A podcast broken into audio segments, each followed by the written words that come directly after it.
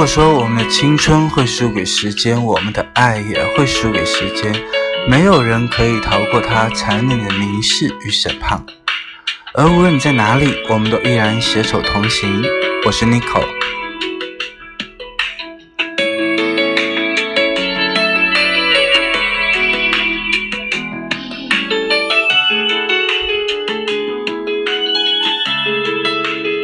有一段时间没有去更新这个，直到前一阵子，一个朋友对我说：“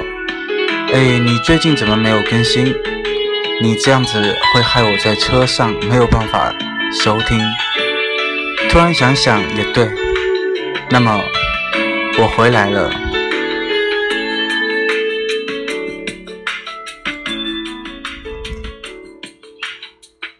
那。我在说，你有在听吗？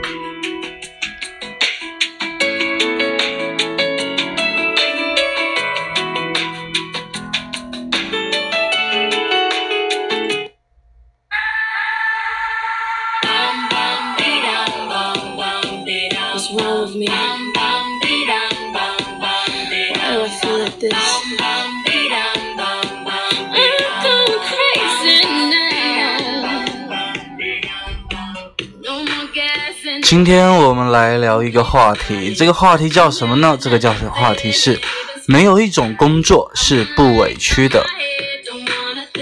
你的工作会感受到委屈吗？因为最近有几个呃刚毕业的小朋友，他们问我说，嗯，你能不能告诉我，刚进到职场的时候遇到工作上的难处了怎么办？还有就是从校园过渡到职业人的心态要怎么调整？另外就是刚刚加入工作，但收入不是很高，要怎么解决生存的问题？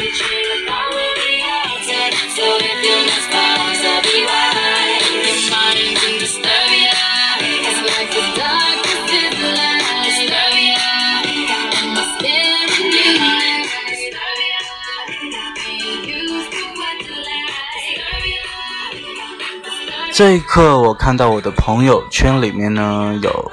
一个人，他是发了一条这个状态啊，他说：“十年后你回头看今天的这一刻，你所遭遇的一切，那都不叫事儿，真的。”然后我就给他回复了：“哪里需要十年啊？一年的光景就足够让你感觉到千山万水、物是人非了吧？”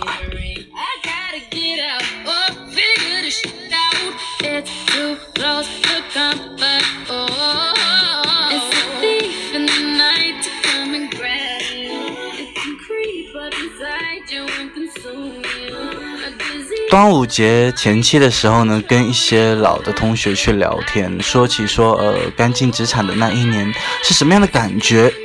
想着那个时候自己去餐厅吃饭，还要先看下菜单的价位到底是什么水平的。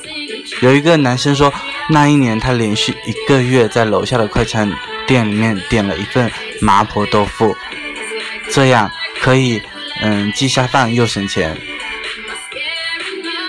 也许你以为我要跟你说的一个故事是一个逆逆袭的故事啊，可我要说的是，如今现在这个状态是，这个男生如今依旧是没有大手大脚的花钱的人，他已经积攒了几年的工作经验还有人脉，那如今也遇上到了一个还不错的投资人，准备自己开始创业，只是如今他每次请我们吃饭的时候。嗯，已经不需要再像当年那样去斤斤计较这个菜价的男孩了。也就是说，他的心里其实不慌了。回到前面刚刚那个毕业的小朋友问我的问题啊，我本来其实一开始是很想回答他们说，呃，你得熬熬过去就好了。但用我闺蜜的话来说，就是只要你没死掉，你就一定能过上好的生活。当然，在这里我还想用尼采说的那一句话：“那些没有消灭你的东西，会让你变得更强壮。”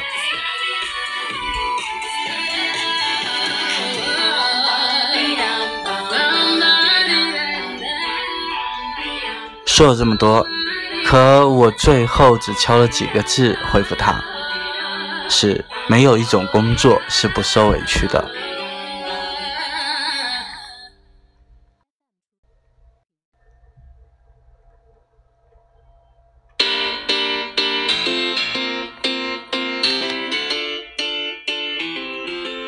因为这句话其实不是我说的，我记得是还蛮多年前的时候看那个《艺术人生》，那里面有一期采访是他又采访到呃我比较喜欢的刘若英，当朱军问他为什么你总能够给人一种温和淡定不急不躁的感觉，难道你的生活里遇到了难题的时候你不会气急败坏吗？而刘若英的回答是。那是因为我知道，没有一种工作是不受委屈的。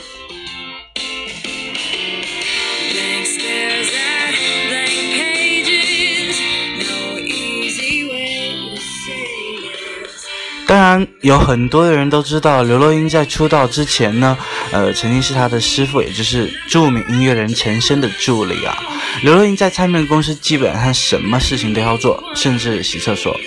他跟另外一个助理两个人呢，一周洗厕所的分工是一三五和二十六，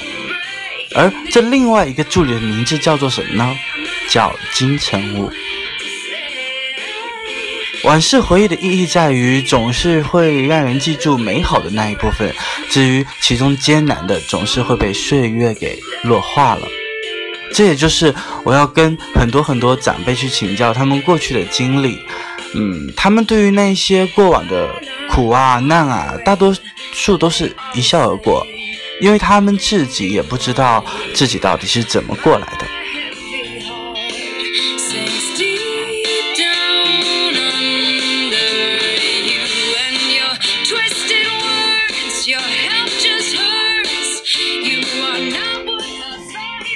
所以，如今回到很现实的问题啊，作为一个非职场的新鲜人，嗯，我能够想起来是这四五年的工作里面的感受，也美好多过于不快乐的部分。但是，过程是我自己感悟到的一件事情，就是我以前总以为，呃，熬过这一段时光就会好起来，但其实是错的。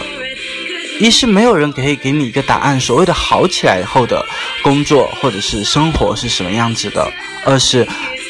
这个熬过去的日子里，很多时候是我们当下觉得困难重重，殊不知其实你已经在经历，正是大部分人都在经历的一切。当然，也有一些呃极端的个案，我不想拿出来在这里论证这个事情。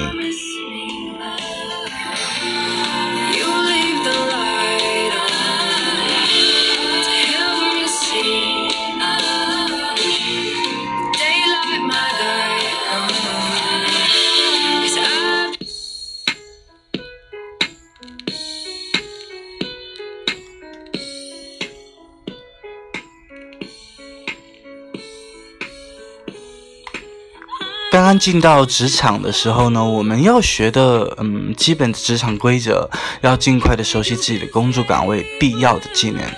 我敢说，大学里学的东西，基本上到了工作环境的时候，九成九用不上。这个时候，一个人的学习能力跟领悟能力是最大的竞争力。当然，除此之外，更多是我们在心态上的一个调整。这件事情小到我该不该跟隔壁的同事打一声招呼，大到比如说我的直属领导给我安排的事情跟公司的流程有没有冲突，这个时候我该怎么办？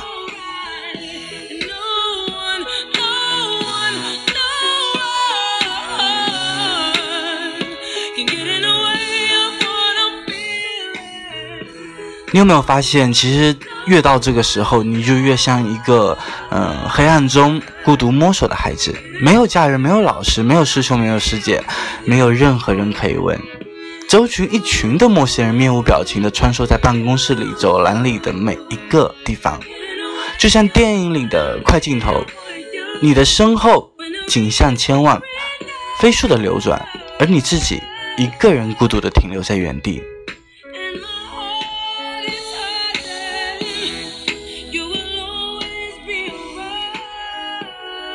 其实我本身是一个外向的人，但其实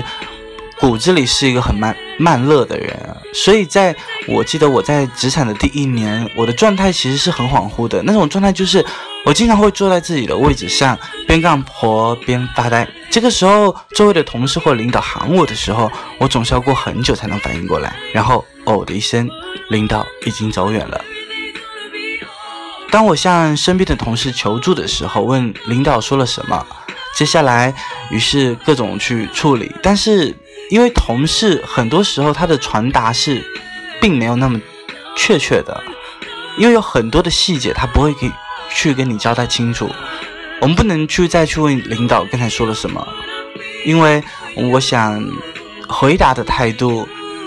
我应该已经知道这件事情要怎么做了。于是我就懵懵懂懂的把事情做完了，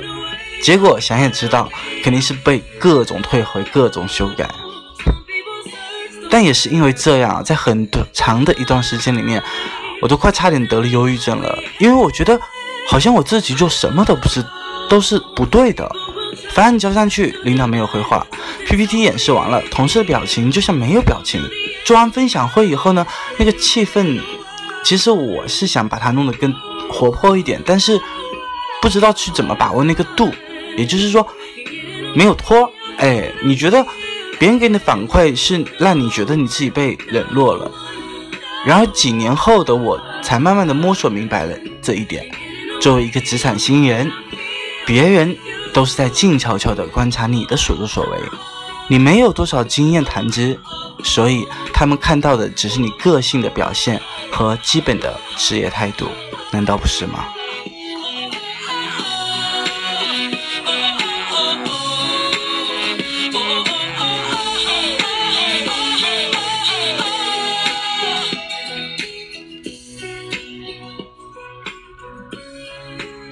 当然啦，当你表现出非常出彩的时候，嗯，即使他们欣赏你，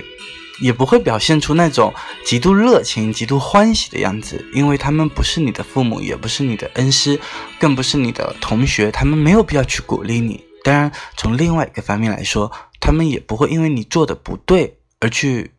用力的批评你。这种不喜不悲的状态，或者是所谓的职业成熟人吧。所以，也就是说，这种看似不被认可的状态，你会感觉自己一直都做的哪里都不好，而且你不知道怎么做才是对的。还有就是，只要坐在位置上干活也就算了，有很多时候，偏偏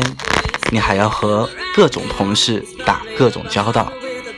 他们没有好坏之分，他们只有跟你的磁场合还是不合的感知。于是你就会有了小时候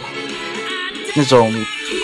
一件小事沟通起来都非常吃力，哪怕就是申请盖个章，哪怕就是填个流程申请表，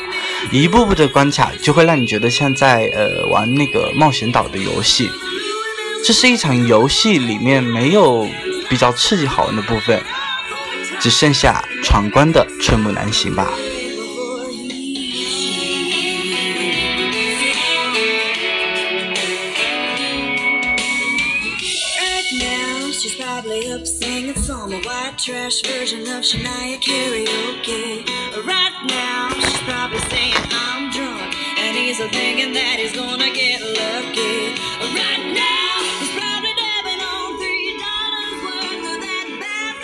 当然也是几年后才会呃看明白这一点啊。那些你看上去吃力的部分，恰好就是你维持在职场有序进行的准则所在。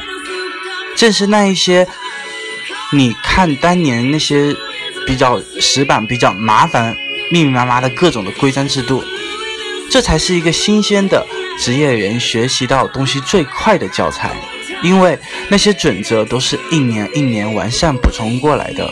你熟悉的越多，适应的越快，你的焦虑感就会越少。所以以前我也一直都会告诉我自己说，熬过这一段时间就好了。但是我发现熬这个。字好像不太能够给我带来力量。我渐渐意识到，当我的职业开始有积累的时候，我会期待自己去管理一个团队，或者是接好一个项目。这个过程就会，呃，很必然的涉及到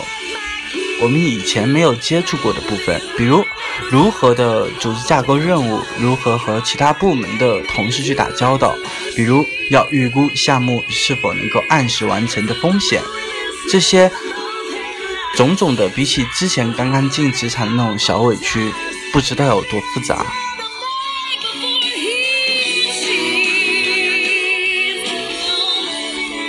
而我也刚开始知道，那个坐在我对面办公室的领导，他每天需要调节的是所有部门；那个每天早出晚归的 CEO，他需要跟投资人说服各种前景以及趋势，他还需要面对错综复杂的媒体关系，夹杂着跟我国有关的部门打交道。那个在这里，这一秒是大爷，或许到了别人那里，下一秒就是孙子。所以创业比工作还要委屈吧。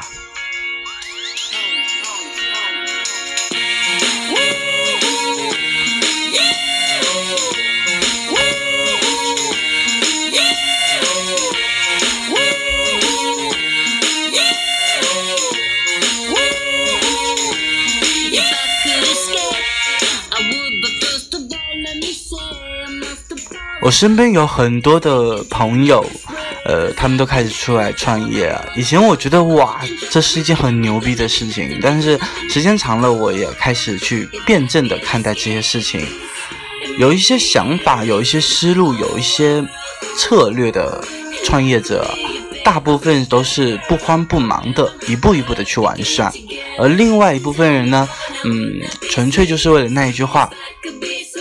也不在公司里干的比狗还要累，就跑出来，结果自己组建团队的时候发现几百个难处，然而是没有终点的难处。因此，你早晨醒来显然的第一件事情，不光是要养活你自己，还有你手底下的那一批人。于是，那一些自以为自己可以向往当老板有多自由的想法，瞬间就没有了。在这个世界上，哪有什么？绝对的自由，不过是脚上戴着手铐或者是脚镣跳着舞的表演者罢了。我记得我之前在一个创业的论坛上认识了一个，嗯，来自于首都的创业者，他的朋友圈的状态每天都是给自己打无数的鸡血，一边想要执行方案。嗯，有一天夜里啊，我看见他还在加班，于是我就问他一句：“哎。”你那么辛苦，值得吗？他的回答是：我一开始就知道，作为一个创业者，你要叱咤风云、高瞻远瞩的格局视野，你要有能够弯下腰当宜家搬运工、装修办公桌椅以及各种清扫垃圾的农民工心态，否则你就不要来谈创业了。他还告诉我，无论你是一个创业人还是一个职业人，你都会发现每一个阶段都有相对应的难题，每一个角色都有自己相对应的难题。这个世界不会因为你打工就让你多苦一些，也不会因为他是老板然后就更牛逼一些。那些纳斯塔特中敲。的背后呢是很厚重的苦逼啊，其实是媒体包装出来的幻想，永远不会写出来。所以在我的判断原则里面呢，他就是属于第一类的创业者。这种人即使在创业路上走不下去了，角色换成了职业人，也坏不到哪里去。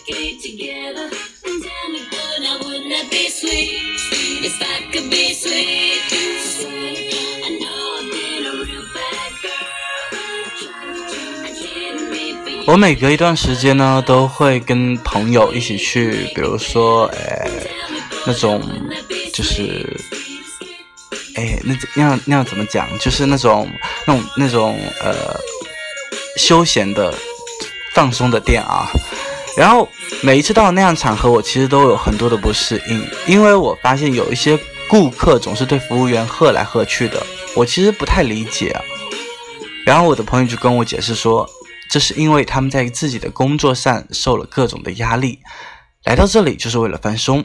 觉得自己就是大爷了，于是对服务员稍微的不满意就各种叫嚣。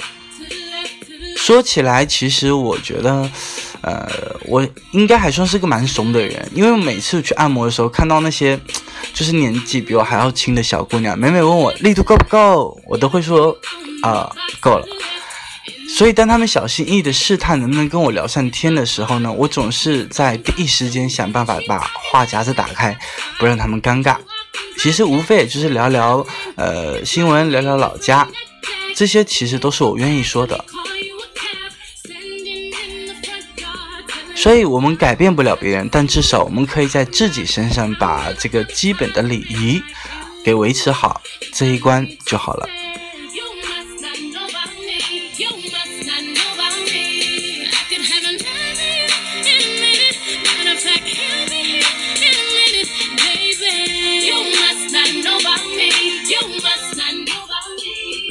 我一直都觉得这个世界上从来都不会有极度逆袭的事情呀。嗯，那些我们所听到的从一个屌丝然后翻身成土豪的事情，其实大部分都是媒体在夸大化。在我所认识的人里面呢，嗯，那个当年请我们吃饭要看菜单的男同学，还是如今已经开始创业的他，依旧是张弛有度的用好每一分钱。在我旅行路上认识的那个手上持有几十个项目的投资人大叔。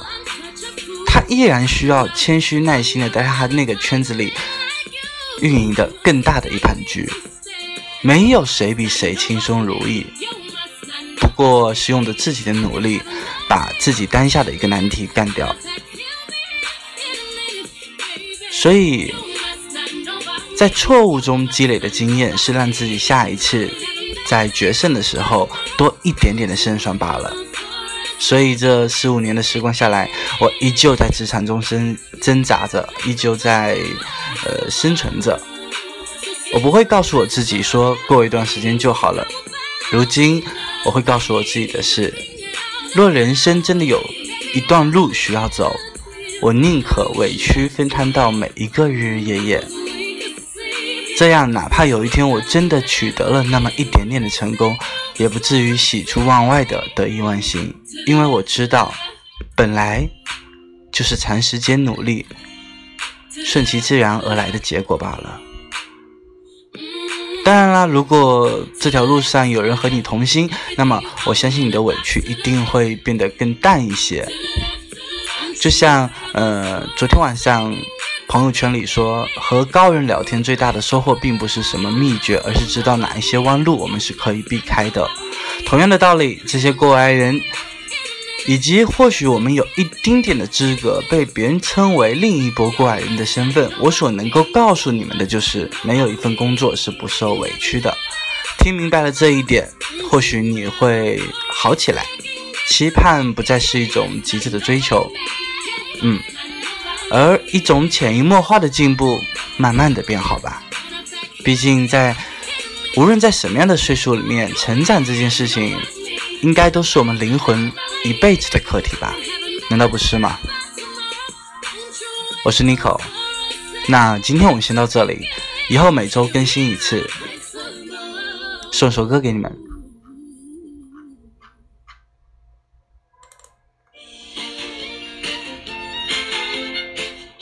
忘了说了，端午快乐！要记得吃粽子哦。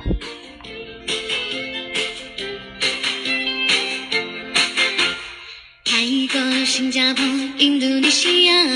咖喱肉骨茶、印尼九层塔，做 SPA 放烟花登上拿，Coco、Pineapple、Mango、Mango，沙巴、巴利亚，阳光热辣辣，香瓜、啤酒花。精美如画，